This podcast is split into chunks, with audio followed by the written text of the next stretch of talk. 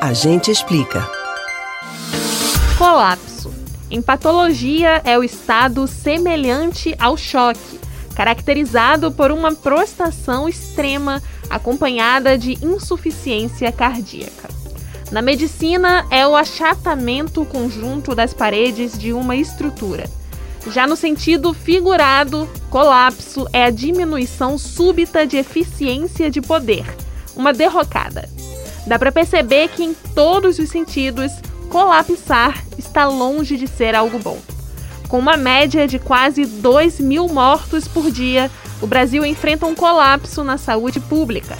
Mas quando isso acontece? O que configura um colapso? Atenção, que a gente explica. Neste início do mês de março, vivemos o momento mais crítico no sistema de saúde do Brasil em um ano com recordes diários no número de novas mortes por Covid-19 e ocupação máxima de leitos, os especialistas apontam que estamos vivendo um colapso na saúde em diversas localidades do país. Isso porque a quantidade de leitos ocupados é desproporcional à quantidade de pessoas que estão precisando de internação. Em um cenário desconhecido, fica muito difícil se preparar e dar conta dessa demanda. Como se não bastasse o colapso na área da saúde, ele ainda pode desembocar em outros lugares, gerando, por exemplo, um colapso no sistema funerário. No ano passado, o Equador enfrentou essa situação.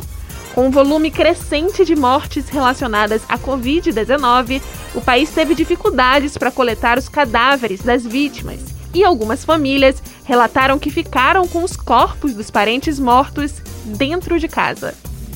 Essa não é a primeira vez que o mundo enfrenta um colapso na saúde. Aqui no Brasil, nós tivemos recentemente colapsos por conta da Zika, sarampo e do H1N1, mas nenhuma situação foi tão alarmante como a que vivemos hoje. Esse é o momento mais crítico da pandemia. Por isso, evite sair de casa sem necessidade, frequentar festas e se encontrar com os mais velhos. E nunca saia sem máscara. Você pode ouvir novamente o conteúdo desses e de outros a gente explica no site da Rádio Jornal ou nos principais aplicativos de podcast. Spotify, Deezer, Google e Apple Podcasts.